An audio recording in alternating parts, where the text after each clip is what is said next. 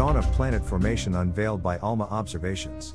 An international research team has harnessed the power of the Atacama Large Millimeter Submillimeter Array, ALMA, to illuminate the beginnings of planet formation.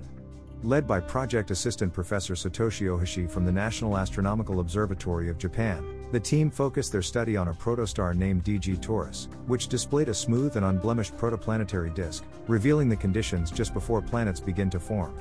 Scientists believe that planets emerge from the interstellar dust and gas in a protostar's surrounding disk. However, the onset of this transformative process has remained enigmatic.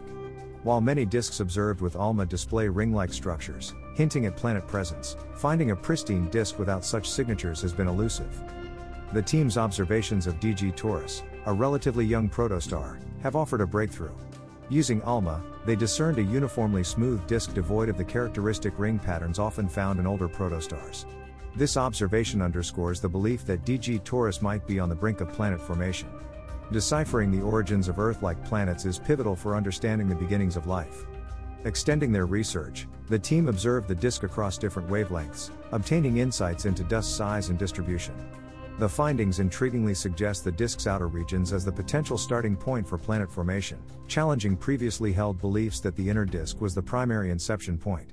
Notably, the midplane of the disk exhibited a high dust to gas ratio, hinting at the disk's readiness for planet formation soon. ALMA has so far succeeded in capturing a wide variety of disk structures and has revealed the existence of planets. On the other hand, to answer the question, how does planet formation begin? It is important to observe a smooth disk with no signature of planet formation. We believe that this study is very important because it reveals the initial conditions for planet formation commented Professor Satoshi Ohashi on its significance.